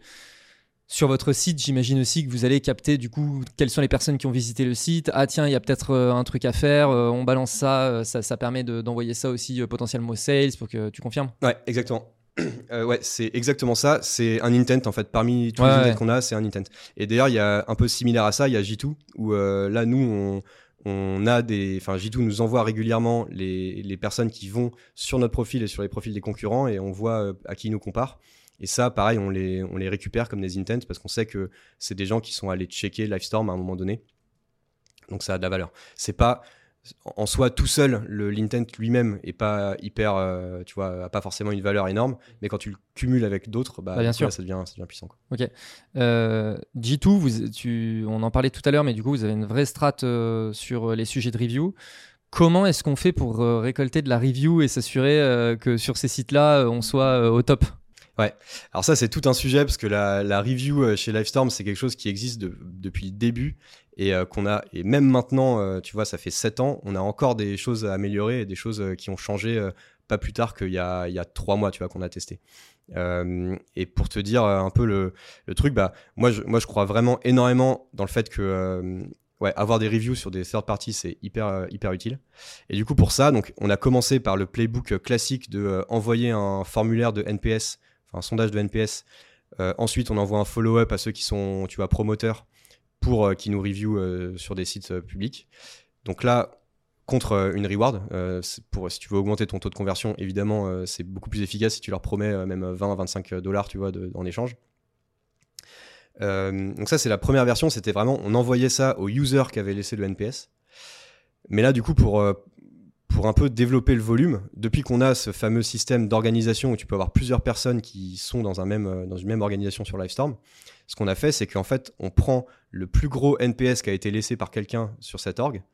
Tous les gens qui ont laissé eux-mêmes un NPS négatif, on les exclut parce que bah, du coup, c'est leur avis, il est, il est, il est- a priori, c'est l'avis dont on a confiance, donc on sait qu'on peut pas les- les contacter. Par contre, tous ceux qui n'ont pas encore laissé de NPS ou qui en laisseront pas, on considère qu'ils ont aussi le, NPS positif. En fait, on considère qu'ils ont, euh, qu'ils sont aussi satisfaits que la plus satisfaite de leur org. Donc ça, ça veut dire que au lieu de contacter une seule personne pour euh, gérer ta review, tu vas en contacter bah, potentiellement euh, 3, 4, 5 de plus. Et en fait, nous, quand on a lancé ça, euh, on a multiplié par 5 le nombre de reviews qu'on faisait tous les mois. Et on a perdu 0,1 sur 5 de, de reviews moyenne. Donc ça veut dire que c'est pas très risqué de Ouais. faire ça. C'était la grosse peur aussi, c'était de se dire, ouais, Bah mais oui. si t'es temps, il y a des gens, en fait, peut-être qu'ils laissent pas de NPS parce que juste ils sont pas contents de Livestorm, et voilà quoi. Oui, oui. Et en fait, euh, non, ça a pas, pas tant que ça euh, descendu quoi. Et, euh, et c'est hyper important d'avoir beaucoup de reviews parce que bah, notamment J2 juge de la vitesse à laquelle tu récupères des reviews et de ta quantité de reviews globale. Ça, c'est hyper clé. Et aujourd'hui, le- la catégorie webinar, j'ai regardé là récemment, il y a 122 tools dedans. Euh, nous, on est numéro 2 maintenant. Et c'est euh, et c'est pas parce qu'on a une market présence énorme, tu vois, parce qu'ils prennent en compte euh, plein de trucs de SEO, ton nombre de followers, ton chiffre d'affaires, etc. Tu vois, face à Zoom, Teams, WebEx, etc. on n'est on n'est pas devant, tu vois. Autant dire qu'on n'est pas devant. Par contre, en nombre de reviews, là, on, on est, on est vraiment, vraiment bon. Et, et du coup, c'est ça qui nous permet d'être. alors, malheureusement, plus numéro 1. On a eu numéro 1 pendant genre un mois. Et en fait, euh, bah, Webex s'est rendu compte qu'en envoyant un email pour euh, récupérer des reviews, il pouvait euh, maximiser le truc.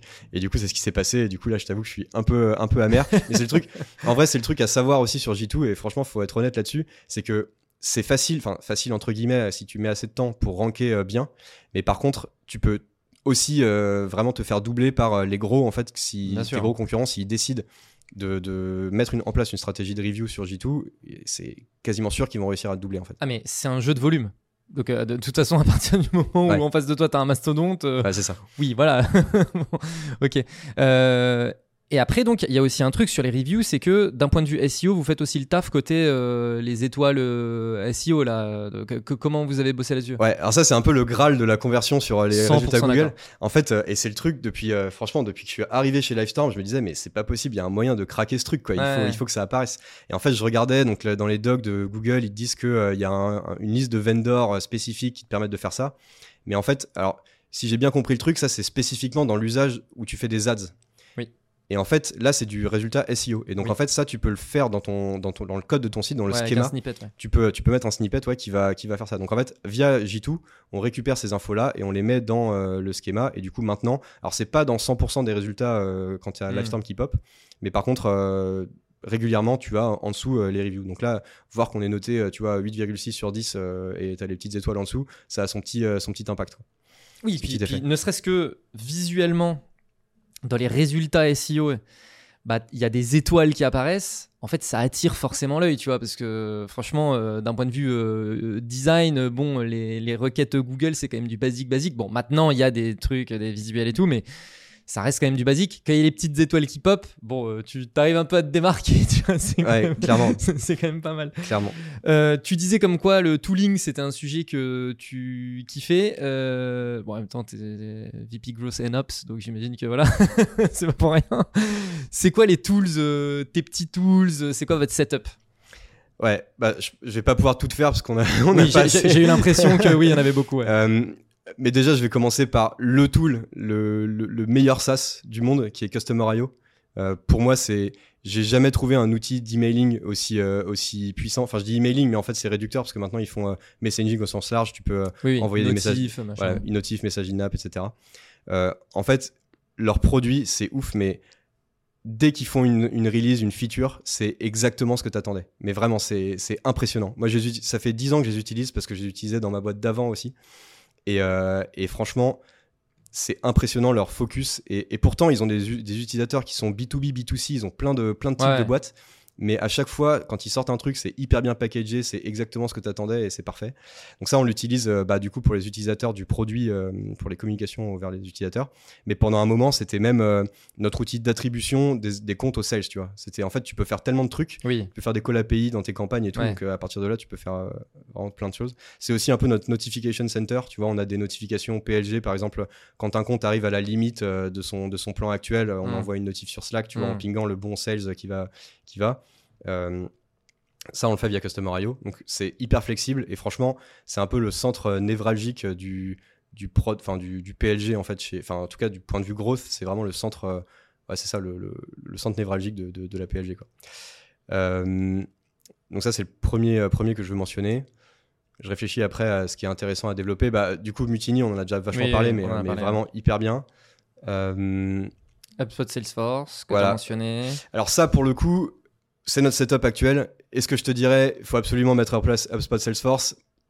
Plutôt non, et je dirais même évidemment non, tu vois. Là, en fait, on a fait ça parce que, bah voilà, tu récupères une équipe sales, ils sont tous habitués à bosser sur Salesforce, t'as envie, tu vois, qu'ils soient à l'aise et tout. Euh, on a mis en place HubSpot parce que bah voilà pour l'équipe marketing c'est plus c'est plus euh, tu vois plus facile à gérer et tout. En vrai là maintenant bah, depuis qu'on l'a mis en place euh, Customer.io ils ont lancé un, système pour faire en fait du marketing nurturing aussi. Donc euh, avant c'était vraiment tu vois un contact sur euh, Customer.io ça s'appelle un user. Donc c'est vraiment c'est pour te dire la, la direction qu'ils avaient au début c'était vraiment un truc pour ton app. Et en fait là maintenant tu vraiment un truc où tu peux créer des contacts via un formulaire. Donc en fait, tu peux remplacer la partie, en tout cas, marketing nurturing mm. de HubSpot comme ça. Tu auras moins de dashboard, tu auras moins de trucs. Euh, tu vois, c'est clairement, ils sont pas à ce niveau-là, ils sont pas au niveau d'HubSpot, c'est clair et net. Mais euh, tu vois, si tu veux un peu concentrer tes tools, tu peux grouper les deux. Et un peu pareil avec euh, Salesforce, du coup, c'est plus avec HubSpot. le débat, c'est en vrai, tu peux peut-être tout faire depuis un seul des deux tools, tu vois. donc voilà, mais bon, ça, c'est notre setup actuel. Et le truc, c'est que, bon, c'est un peu cher, c'est un peu la, stack de luxe, enfin de luxe, mais en même temps qui t'amène quand même des, des, de, luxe d'un point de vue pricing. Voilà, c'est ça. Mais euh, d'un autre côté, tu vois, comme je te disais, l'usage de HubSpot comme database outbound, euh, c'est vraiment hyper bien, c'est facile à prendre en main, tout le monde peut comprendre, les sales team lead, on les onboard dessus, c'est facile. Et en même temps de ça, c'est séparé de Salesforce, donc t'as pas le risque d'avoir tes équipes sales qui vont, euh, tu vois, mettre les mains là-dedans et se perdre, tu vois, prendre des comptes qui sont pas censés prendre, etc. Donc, donc ça, c'est pas mal aussi, ça fait quand même un filtre euh, en amont. Quoi. Euh, voilà, après du coup, alors ça c'est plus au niveau analyse de données, on utilise Amplitude. Euh, moi je suis dessus plusieurs heures par jour peut-être, enfin, quand j'ai le temps, tu vois, c'est vraiment, j'aime trop m'y perdre et me poser des questions, tu vois, est-ce que, là par exemple, tu vois, on a un système, comme je disais, de, usage-based pricing, on a lancé un nouveau tir en fait de, en, gros, avant tu avais 100, 200 et 500 euh, contacts par mois. On a rajouté un plan à 350. Et du coup, la question que je me pose, c'est. En fait, et on voit beaucoup de gens qui convertissent sur le plan 350. Du coup, la question que je me posais, c'est est-ce qu'on n'a pas en fait pris des conversions du 500 vers le 350, tu vois, et du coup, est-ce qu'on perd pas du MRR Et du coup, bah, je me suis pris, tu vois, une heure, deux heures pour, euh, pour dig là-dessus, tu vois, la, conversion, regarder le volume de, de, conversion entre les deux, faire des flows et tout. Et euh, enfin surtout une, analyse de funnel du, truc. Et Amplitude, c'est pareil, c'est hyper, euh, c'est hyper flexible. C'est vraiment, euh, enfin, ça te donne, si tu sais l'utiliser, c'est tellement puissant. Alors oui, tu, as mis un petit warning si tu sais l'utiliser, parce que il y a. je voulais d'ailleurs faire la remarque tout à l'heure par rapport à Mutiny. Le problème de ces outils extrêmement flexibles, c'est que tu peux avoir le, le kiff de faire des trucs qui servent à rien. Tu vois ce que je veux dire. Enfin, franchement, Mutiny, c'est quand même vraiment le tool. Tu te dis, ah, mais attends, je peux faire ce scénario, machin, là. ça ne sert à rien. Et en fait, tu vas, tu vas y perdre énormément de temps. euh, voilà. Donc, il faut quand même avoir ce petit recul de, je vais faire un truc qui est utile. Ouais, clairement. Bah, c'est sûr que de toute façon, tu vas pas prendre un outil juste parce qu'il est cool. Tu prends un outil parce qu'il répond à une, à une problématique que tu as. Quoi. Et, et Oui, oui. Amplitude, c'est pareil. C'est, tu, tu rentres dedans quand tu as une question que tu te poses et tu vas, tu vas creuser un peu. Quoi. Mais, euh, mais ouais. Après, du coup, donc ça, c'était, euh, ça, c'est vraiment ceux sur lesquels je suis, euh, je suis au, quotidien. Enfin, c'est les outils au- sur, lesquels je suis au quotidien. Euh, je réfléchissais aussi à un, truc qu'on a mis en place très récemment. C'est, euh, c'est Cognism. Enfin, tu- connais du coup Cognism euh, pour l'enrichissement des contacts. En fait, là, ils, ont, ils sont en train de lancer un truc qui s'appelle Cognism Enrich, qui va en fait, au lieu de bosser sur, euh, tu vois, le truc classique, l'extension Chrome euh, qui va te permettre de récupérer les infos de LinkedIn, en fait, ils vont enrichir les contacts qui arrivent dans Salesforce.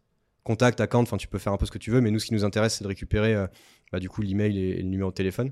Et du coup, tu peux créer un flow qui dit, bah, si le contact, il arrive de telle ou telle manière, donc nous, c'est tout ce qui arrive des intents, on l'enrichit euh, via Cognism. Et ça, du coup, on est en train de le tester. Alors, pareil, euh, quand ils nous ont pas trop dit qu'on était euh, bêta-testeur euh, à fond, mais en fait, quand on a setup, il y a eu trois mois où le truc a juste pas marché. Donc, euh, on était très early sur le truc, mais là, maintenant, ça marche. Et ça- là, c'est hyper récent. Ça fait une semaine qu'on l'a qu'on l'a setup. Et du coup, tout le côté, tu sais, avoir une stack pour enrichir tes contacts et tout, faire un truc en cascade, etc. Bah, je dis pas que c'est pas bien, hein, c'est très cool si tu peux faire ça, c'est vraiment c'est nickel. Mais euh, là, tu vois, au moins, c'est le truc, c'est setup hyper rapidement, Ouais. en deux secondes, c'est réglé. Et en fait, à terme, tu pourrais même imaginer que euh, c'est le truc qui permet aussi à tes sales de juste ajouter des contacts depuis LinkedIn directement. Ils se prennent pas la tête, ils ont même pas à checker euh, voilà, quoi que ce soit. Le truc s'enrichit tout seul derrière et c'est réglé, tu vois. Donc, ça, c'est un peu l'espoir que j'ai que ça, ça donne ça. On verra, on verra ce que ça donne. Mais, mais, Ok, très bien. Tu parlais de la data amplitude. Euh, c'est quoi les data euh, qui t'obsèdent? Bah du coup tous les trucs euh, liés au produit, donc euh, c'est euh, le atteindre le aha moment, donc dont j'ai parlé tout à l'heure, etc. Le nombre de Attends, excuse-moi, sur ce truc-là, du coup, la data que tu regardes, c'est le temps que les gens mettent à l'atteindre? Non le nombre, enfin le Ok. ouais le- les gens qui sign up et qui atteignent le aha moment, La conversion, ok. et même plutôt les orgas qui sont créés et où tu as au moins une personne qui atteint le aha moment. Ok. Et après ça, tu as un autre truc qui est en fait la répétition de ce aha moment. Donc ça, c'est ce que euh, Elena appelle la habit loop. Donc c'est euh, bah, l'habitude quoi quand tu utilises le produit et qu'en fait tu fais euh, ce que le produit est censé faire euh, Ouais. vraiment. Donc ça aussi, c'est un truc qu'on regarde. Et après, du coup, moi, ça va être des choses beaucoup plus micro sur des taux de conversion. Genre là, tu vois, on est en train d'AB tester notre homepage du site web. Bah, j'utilise Amplitude pour ça. C'est tout basique, mais, mais voilà. Et ce qui est trop bien, c'est qu'avec Amplitude, tu peux vraiment deep dive sur les résultats. Donc, tu vois, on veut regarder comment ça impacte euh, les sign-up. Bah, du coup, je peux regarder euh, entre la version euh, que je suis en train de tester et le contrôle, qui, en fait, quel est le profil. Enfin, tu vois, des gens qui vont. Parce que s'il y a un drop, par exemple, qui a drop en fait? Est-ce que c'est des gens qu'on voulait écarter de toute façon parce que c'est pas des, gens intéressants? Ou est-ce que c'est des gens en fait pertinents qu'on perd parce que la nouvelle version leur parle moins tu vois? Donc ça c'est des, des réponses que tu, que, que tu peux trouver dans Amplitude et c'est la raison pour laquelle tu, vois, tu peux te perdre vraiment parce que si tu vas dans la granularité de regarder au cas par cas le détail bah tu, tu, passes du temps. Voilà il y a ça et après bah, tout ce qui est euh, ouais euh, évidemment euh, souscription enfin passage tout, ce- tout ce qui est modification de pricing comment ça va ça, ça va impacter tu vois les, les conversions donc tout ce qui est la prise de plan payant, upsell, etc., le- les taux de conversion là-dessus. Voilà, c'est vraiment les trucs principaux que, je check régulièrement. quoi. Très axé taux de conversion, finalement. Ouais, franchement, beaucoup. Après, il y a, il y a un peu une partie aussi monitoring de, de euh, tu vois, euh, si le tracking fonctionne, etc. Bon, ça, c'est euh, important de le, de le faire euh, régulièrement. Mais euh, ouais, sur l'analyse de données, c'est vraiment beaucoup sur les taux de conversion et sur le, le- ouais, l'impact en fait de, de ce que tu lances. Ouais. Ok. Et toi, là, aujourd'hui, si tu devais résumer un peu ta routine, euh, tu vois, une semaine type, ton temps, il se divise comment? Ouais, bah du coup je fais beaucoup de synchro avec les, équipes euh, parce que, alors je l'ai pas encore mentionné jusqu'à maintenant, mais on est full remote, donc en fait on se voit pas dans les bureaux. Donc euh, quand je parlais de collaboration avec les sales par exemple, c'est euh, pour moi c'est hyper clé Alors je sais qu'il y a des boîtes qui sont full asynchrone et tout, qui veulent pas faire de meeting. Moi je trouve qu'on apprend jamais autant en faisant un, call. Donc en fait le lundi c'est réservé au synchro cross team. Euh, et, et, ça c'est vraiment quelque chose qui est, hyper important. Et aussi je pense que pour l'équipe c'est cool en fait de se voir. Enfin c'est bête à dire tu vois, mais quand tu es en remote, moi je vis à Rennes, il y a une collègue qui est au RH qui, vit à Rennes, mais sinon les 100 autres ils sont autre part. Et moi, ça me fait plaisir de voir des gens, quoi. Et en fait, tout le monde est un peu, dans le même truc. Alors évidemment, faut pas que ça devienne, euh, que des meetings toute ta journée, mais euh, il y a quand même un, minimum à avoir. Donc ça, c'est le premier point. Et du coup, toute la semaine, bah, le, lundi, ça va un peu lancer la semaine sur les sujets à faire, etc.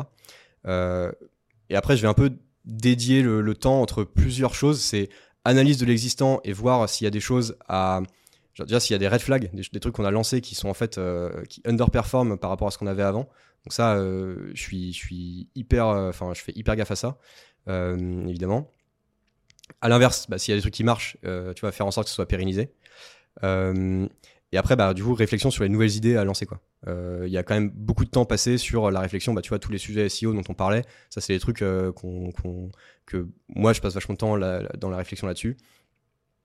Euh, on a aussi, euh, alors je sais que euh, il y a pas mal de boîtes qui font ça, qui ont un board avec leur CEO sur les idées du, du, CEO, qui sont, en gros, tu peux pas lui, enfin, tu peux lui dire plus ou moins clairement que c'est pas le moment, mais mais voilà. Et en fait, pour essayer aussi un peu de les ranker. Et en vrai, là, moi, on a créé ça très récemment là, et franchement, c'est hyper bien parce que ça permet aussi, même à, lui-même, en fait, de, d'évaluer l'impact de chacune de ces idées, tu vois, les unes entre les autres. Et en fait, après, ça te permet de prioriser. Donc, il y a, y a, pas mal d'échanges aussi là-dessus sur euh, qu'est-ce qu'on va faire en fait après, quoi, où vient la, la, suite. Et après, il y a beaucoup de bah, monitoring des projets en cours et de s'assurer que tu vois, on avance vite et qu'on avance comme il faut. Donc, euh, ça, mine de rien, je fais encore pas mal aujourd'hui de, de, regarder, bah, tu vois, le, head of qui gère les, funnels, euh, on fait, enfin, donc l'acquisition et l'activation. On, fait, tu vois, on fait des synchros régulièrement. Je check, tu vois, les projets, comment ça avance, etc. Euh, au niveau du website, euh, c'est moi qui gère en fait aujourd'hui encore les trois personnes qui sont sur le site web. Donc là, je m'assure que tout roule bien, etc. En vrai, plus ça va et moins il y a à faire parce qu'en fait, euh, bah là, tu vois, la, PM, c'est la dernière personne qui a rejoint l'équipe. ça fait six mois, un peu moins de six mois maintenant. Donc là, elle est complètement onboardée et en fait, en vrai, plus ça va et plus, je vais pouvoir déléguer. Quoi. Donc là, en fait, maintenant, je, vais, je prends plus de recul que c'était le cas avant sur un peu tous les sujets et les, trucs à développer, les sujets stratégiques. Et il y a aussi de plus en plus d'actions sur euh, bah, des débats internes, comme tu as pu le voir, j'ai quand même pas mal parlé de pricing, c'est un truc qui revient souvent, et c'est ce genre de sujet où en fait, bah, tu vois, on se pose avec euh, le CRO, euh, CEO, le côté product aussi, le, CPO, on discute un peu, tu vois, des évolutions possibles, les trucs qu'on pourrait faire, et on regarde un peu les idées qu'on prend, qu'on prend pas, qu'est-ce qu'on peut tester, etc. Et ça, en tant que... Bah, depuis que je suis passé VP, je le fais plus souvent qu'avant, je pense que c'est un peu normal aussi, c'est l'évolution de voulu quoi. Et quand j'étais head off en vrai j'avais pas trop le temps de faire ça parce que j'étais beaucoup trop hands on sur les sujets quoi. Et puis c'était un timing euh, qui était quand même un peu particulier. Ouais. Ok euh, c'est quoi euh, vos prochains challenges? Alors les prochains challenges bah, du coup on est vraiment dans le moment de on vise la renta donc là on est on est à quelques mois de l'atteindre. Donc là déjà c'est le dernier push pour y arriver. Une fois qu'on l'aura arrivé, c'est bon, on sera au chaud pour passer l'hiver des VC et, ce sera bon. Euh, donc là, franchement, je t'avoue que je suis assez pressé qu'on arrive à ce moment-là. Mm. euh, donc ça, c'est vraiment dans l'immédiat ce, ce challenge-là. Et après, bah, du coup, d'un point de vue euh, ce que fait l'équipe growth par rapport aux autres équipes, il y a vraiment le fait que l'outbound doit vraiment prendre le relais par rapport à l'inbound qui euh, continue d'exister, mais tu vois, qui est, qui est évidemment moins en essor qu'à l'époque Covid. Et du coup, il y a vraiment un remplacement à faire à ce niveau-là. Du coup, là, ça c'est vraiment le gros focus euh, là-dessus. Et en fait, quand je dis outbound, c'est aussi, euh, en fait, c'est un peu appliquer le playbook marketing qu'on n'a jamais trop voulu appliquer jusqu'à maintenant. Donc, c'est-à-dire aussi faire des events, euh, tu vois, des choses comme ça. Donc, ça aussi, c'est hyper clé. En fait, c'est bah, les trucs classiques de bosser mieux avec les sales, en fait, et de, hmm. vraiment les, faire les actions qu'ils attendent qu'on fasse pour faciliter leur, leur closing, en fait, et leur hmm. amener du, du lead, quoi. Donc, donc j'ai l'impression que c'est passé finalement d'un focus très product à un focus très sales. Ouais, on peut dire, on peut dire ça un peu comme ça, et surtout d'un point de vue euh, très in-band où en fait les choses arrivaient et, euh, voilà, un, truc plus, euh, voilà, maintenant faut, faut vraiment bosser pour aller récupérer du monde quoi. Ok, très cool. Bah écoute, merci Thibaut. Je sais pas si tu vois d'autres choses à ajouter. Moi j'ai l'impression qu'on a quand même bien fait le tour. Non, bah pas spécialement. j'ai l'impression que ça a duré deux secondes. ah non, je, je, je, crois que ça fait, ça fait un peu plus d'une heure là, tu vois. Ok, ok. bah nickel. Euh, écoute, merci beaucoup pour, euh, pour tout ça. Euh, si les gens veulent euh, te suivre, tu, tu postes pas particulièrement sur LinkedIn. Tu es présent sur LinkedIn. Ouais. J'ai pas l'impression que tu postes particulièrement. Non, mais j'ai un peu comme je pense tout le monde, j'ai envie de le faire un peu plus. Donc, Ouais. euh, hé- hésitez pas à, à follow ou à, me- connecter. D'ailleurs, c'est toujours toujours cool, euh, toujours cool. Et euh, j'espère que je vais réussir à débloquer un peu de temps euh, pour faire ça. Ok, Parce excellent. que- Excellent. Bah merci euh, beaucoup. Merci à toutes les personnes qui ont écouté l'épisode. Euh, Comme d'habitude, euh, le petit like, le commentaire, les 5 étoiles sur les plateformes de podcast, l'abonnement sur YouTube. Faut pas l'oublier celui-là. Et on se retrouve la semaine prochaine. Ciao. Do it! Just do it! Don't let your dreams be dreams. Yesterday, you said tomorrow. So just do it! Make your dreams come true! Just do it!